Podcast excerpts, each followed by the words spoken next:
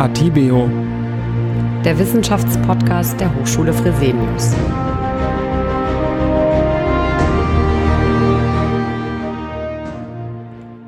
Ja, herzlich willkommen, liebe Zuhörerinnen und Zuhörer, zurück aus der Sommerpause. Ich hoffe, Sie hatten eine schöne und vor allem auch erholsame Zeit mit Ihrer Familie, Ihren Angehörigen und oder auch Ihren Freunden. Genau um dieses Thema geht es in unserer heutigen Podcast-Folge, nämlich um Freundschaften in Zeiten des Coronavirus und in Zeiten der Digitalisierung. Das heißt, wie wichtig sind Freunde überhaupt? Was macht eine Freundschaft aus? Kann man das sagen? Und welche Auswirkungen hat das Corona-bedingte Social Distancing über all diese Fragen spreche ich heute mit Professor Dr. Anna Schneider. Sie ist Psychologieprofessorin an der Hochschule Fresenius in Köln und hat in diesem Gebiet schon ganz schön viel geforscht. Frau Schneider ist nun telefonisch dazugeschaltet. Herzlich willkommen und schön, dass Sie für ein Interview zur Verfügung stehen. Sehr gerne. Vielen Dank für die Einladung. Ja, Frau Schneider, zu Beginn unseres Podcasts haben wir immer die feste Rubrik Forscher gefragt. Ich stelle Ihnen drei kurze, etwas persönlichere Fragen und bitte um drei kurze Antworten.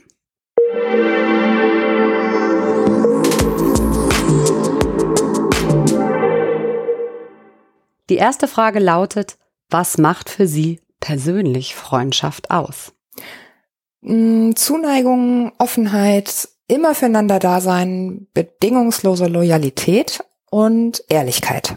Sind Sie privat auch in sozialen Netzwerken unterwegs? Tatsächlich nicht, nee. Ähm, die beruflichen Netzwerke nutze ich und ähm, habe da auch schon spannende und nachhaltige Kontakte knüpfen können. Soziale Netzwerke, da bin ich nicht unterwegs, nein. Wie kommunizieren Sie am liebsten mit Ihren Freunden? Ähm, am liebsten ist es mir tatsächlich, wenn man sich zum Kaffee, Abendessen oder auch einfach ein Gläschen Wein trifft. Mm, wenn man sich diese gemeinsame Zeit einräumt, kann man sich nämlich ganz aufeinander einlassen und bespricht eben auch Themen, die zwischen Tür und Angel sonst tatsächlich auf der Strecke bleiben würden. Ja, vielen lieben Dank für Ihre Antworten. Ja, insbesondere in Krisenzeiten brauchen wir ja Freunde. Das haben uns die Auswirkungen der Corona-Pandemie nochmal ganz deutlich vor Augen geführt. Warum sind Freundschaften denn so wichtig? Freundschaften sind so wichtig, weil sie uns im besten Fall ein Leben lang begleiten. Ähm, ich zitiere mal frei nach Aristoteles, der sagte nämlich, ohne Freunde kann man nicht glücklich sein. Damit hat er sich übrigens auf seine Definition der sogenannten Tugendfreundschaft bezogen. Ähm, das ist aus seiner Sicht die höchste Form der Freundschaft, denn die zeichnet sich durch gegenseitige Wertschätzung und Empathie aus und hält ein Leben lang. Diese Form der Freundschaft braucht auch Zeit, um zu wachsen und besteht, sagen wir es mal ganz salopp, zwischen Menschen, weil die sich einfach gut finden, wie sie sind. Allerdings ist das auch die seltenste Form der Freundschaft, denn er hat auch noch andere Formen der Freundschaften definiert. Zum einen die Nutzenfreundschaft, die ist viel häufiger, aber eben auch zeitlich begrenzt, denn die Nutzenfreundschaft erleben wir zum Beispiel im Rahmen von geschäftlichen Beziehungen oder ähm, die letzte Form, die er definiert hat, ist die sogenannte Lustfreundschaft. Ähm, und da handelt es sich um Menschen, vor allem junge Menschen, sagte Aristoteles, die dieselben Interessen teilen und Spaß miteinander haben. Ähm, wechseln allerdings die Interessen, dann wechseln halt auch die Freundschaften. Wie viele Freunde haben wir denn durchschnittlich? Zunächst einmal muss man, glaube ich, einfach den Begriff der Freundschaft im eigentlichen Sinne von diesem Label Freund abgrenzen, ähm, wie die sozialen Medien, also vor allem Facebook, das vorgeben. Dass wir eben Facebook-Freunde haben, ist, wie gesagt, einfach vorgegeben vom Netzwerk. Und ich denke nicht, dass irgendein Nutzer auf die Idee käme, ganz von alleine, all seine Facebook-Kontakte eben auch als echte Freunde zu bezeichnen. Es hat sich auch schon jemand mit dieser Fragestellung beschäftigt, ob die Anzahl der Freunde auf Facebook und die Anzahl der Menschen, die ich wirklich im echten Leben als Freunde bezeichne, tatsächlich irgendwie zusammenhängen. Das war ähm, Professor Dunbar von der Universität Oxford. Und der hat eben herausgefunden, dass es keinen Zusammenhang gibt. Also völlig egal, ob jemand 100 oder 1000 oder 10.000 Freunde auf Facebook hat.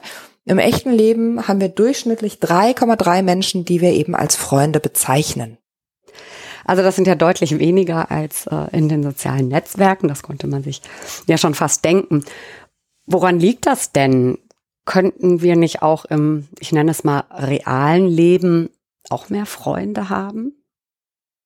Ja, lockere Freundschaften bestimmt, aber wenn man sich mal vorstellt, man hätte 15 enge Freunde, das würde uns sicherlich ganz schnell überfordern, wenn man eben eben ja auch bedenkt, dass wir mh, hm, ja letztendlich begrenzte zeitliche, aber eben auch kognitive Ressourcen haben und so ganz echte und eben auch tiefe Freundschaften ähm, einfach voraussetzen, dass wir uns voll und ganz auf sie einlassen und eben auch sehr viel von uns geben. Viele Instagram, Twitter-User haben ja Tausende von Followern und auch auf Facebook haben wir mitunter Hunderte von Freunden. Was oder wie unterscheiden sich denn diese digitalen von den realen Freundschaften? Sicherlich erstmal dadurch, dass der Begriff Freunde, wie ja eben auch schon gesagt, in den Netzwerken schlichtweg so vorgegeben ist. Facebook-Freunde oder Instagram-Follower sind aber eben in den seltensten Fällen Freunde im echten Leben.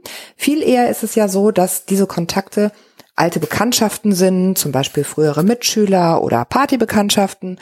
Insbesondere Facebook ist eben ein Instrument, um auf dem Laufenden zu bleiben, was diese Menschen, mit denen man ansonsten ja meist gar keinen Kontakt mehr hat, so treiben.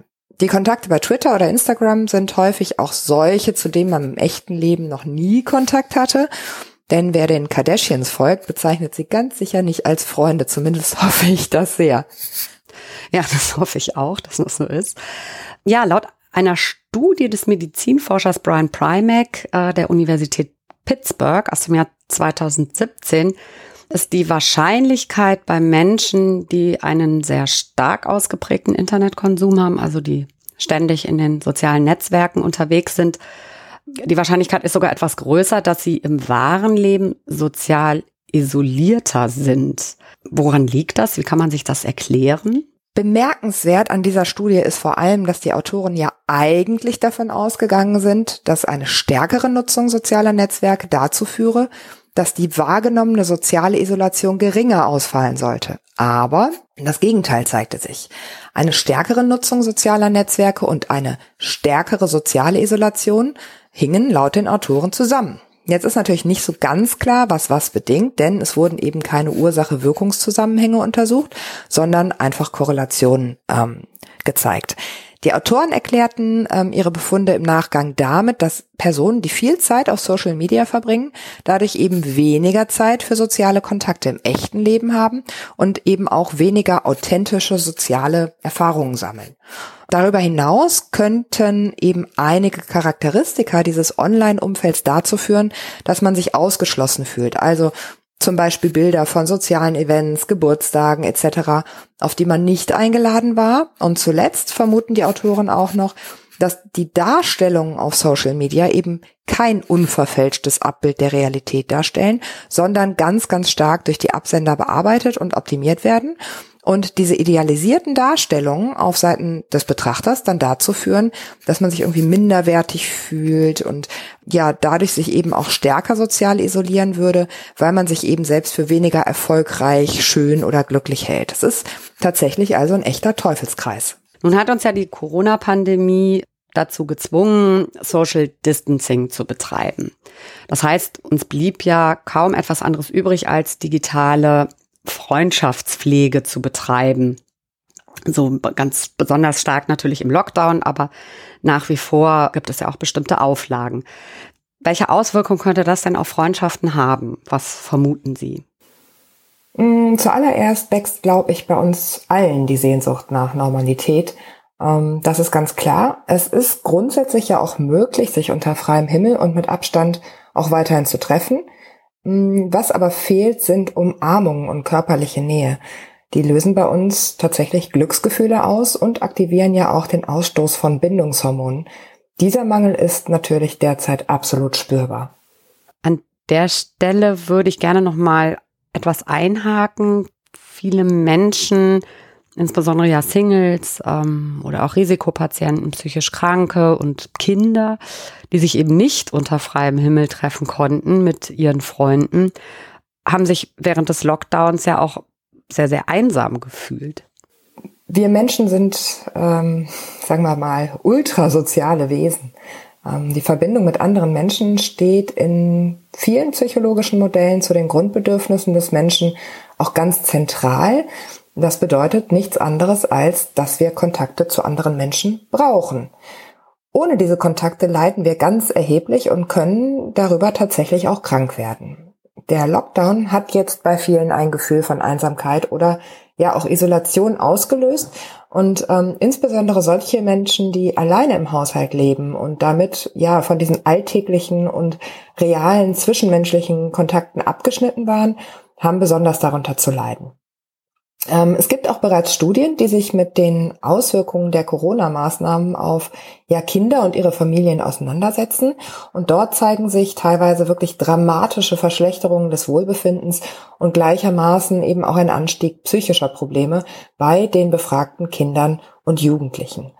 Um die langfristigen Folgen abzuschätzen, sind definitiv entsprechende Langzeitstudien äh, unverzichtbar über die Corona-bedingten Maßnahmen und auch über Corona selbst wurde ja vielfach und wird auch nach wie vor noch kontrovers diskutiert und auch sehr hitzig, sowohl in den sozialen Netzwerken als auch face-to-face, -face, mitunter sogar im eigenen Freundeskreis gibt es äh, die einen, die Corona in Frage stellen und andere, die vielleicht auch Ängste haben zu erkranken, die Angehörige haben, die zu den Risikopatienten zählen. Wie können Freunde denn diese Belastungsprobe überstehen, wenn sie so unterschiedlicher Meinung sind oder eine so unterschiedliche Haltung haben? Das ist ja mitunter gar nicht so einfach, damit umzugehen, weil es ja auch ein sehr emotional besetztes Thema ist. Was glauben Sie, wie können wir das schaffen, dass wir trotzdem befreundet bleiben? Ja, ich bin recht zuversichtlich, dass echte Freundschaften die Corona-Krise grundsätzlich überstehen können. Die Krise bringt sicherlich hier und da auch Eigenschaften oder Überzeugungen ans Licht, die das Gegenüber vielleicht auch grundsätzlich an der Freundschaft zweifeln lassen können. Ob dieser unterschiedliche Umgang mit den Einschränkungen oder eben auch konträre Meinungen die Freundschaft gefährden, das müssen die jeweiligen Freunde sicherlich unter sich selbst einfach klären und ausmachen. Ganz generell ist es nicht so, dass mit Covid-19 erstmals eine Belastungsprobe für Freundschaften auftritt, denn es gibt oder auch gab ähm, vielmehr schon vorher auch ganz andere Belastungsproben, zum Beispiel das Studium entfernt von der Heimatstadt und den dortigen Freunden oder aber der erste Job, ähm, in dem man ja plötzlich gefühlt nichts anderes mehr macht als arbeiten oder auch Liebesbeziehungen oder später Kinder. All diese Lebensphasen bedeuten sicherlich enorme Umstellungen für uns und eben auch unser enges Umfeld. Wenn man es jetzt aber schafft, sich dennoch und auch ganz bewusst die Zeit füreinander zu nehmen, einander wertzuschätzen, füreinander einzustehen und das Gegenüber zu begleiten, dann halten auch Freundschaften auch wenn das manchmal eben nur digital geht. Gemeinsam mit Dr. René Arnold forsche ich tatsächlich seit einigen Jahren zu dem Thema digitale Kommunikation. Und eins der zentralen Ergebnisse ist tatsächlich, dass je näher sich Menschen stehen, desto eher sie eben auch Formen der digitalen Kommunikation nutzen, die der echten Face-to-Face-Kommunikation nahe kommen.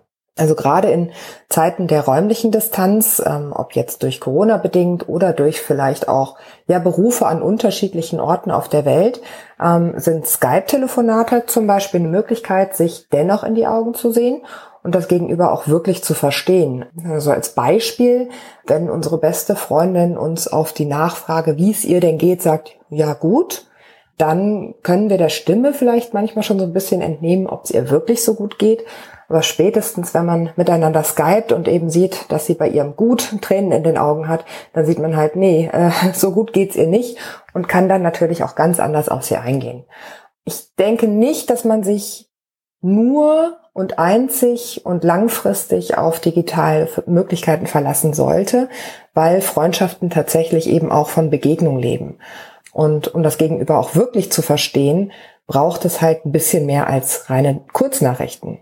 Das heißt, so diesen ja wirklich aufrichtigen und verständnisvollen Austausch, den erlebt man tatsächlich mit allen Sinnen, ähm, also Mimik und Gestik und Intonation und ja eben auch die richtige Situation, in der man sich dem Gegenüber öffnen kann. Das ist ganz, ganz wichtig.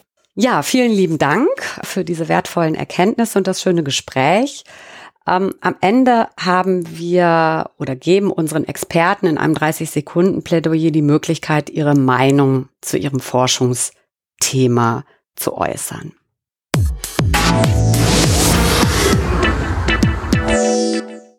Ihre Frage lautet, was macht eine Freundschaft aus? Bitte starten Sie jetzt. Ähm, innere Verbundenheit. Und die entsteht tatsächlich, wenn man Kraft findet und auch Kraft geben kann. Freundschaften leben von Vertrauen und Wechselseitigkeit. Ein ganz guter Indikator ist aus meiner Sicht immer die Frage danach, ob man dem Gegenüber selbst tatsächlich auch aufrichtig und gerne zuhört und auch gleichermaßen bereit ist, eigene Gedanken und vor allem Probleme zu offenbaren wenn beide sie selbst sein können und das Gefühl haben, trotz oder vielleicht auch gerade für die eigenen Macken geliebt zu werden, ich glaube, das macht Freundschaft aus. Ja, ganz, ganz lieben Dank nochmal, liebe Frau Schneider, für das Interview. Vielen Dank für das Gespräch. Es war mir eine Freude. Vielen lieben Dank, liebe Zuhörerinnen und Zuhörer, fürs Zuhören. Wir freuen uns natürlich, wenn Sie unseren Podcast abonnieren und wir freuen uns auch über Anregungen, Kritik oder Wünsche dann bleibt mir nichts anderes zu sagen als bis zum nächsten Mal und bleiben Sie gesund. Atibeo. Der Wissenschaftspodcast der Hochschule Fresenius.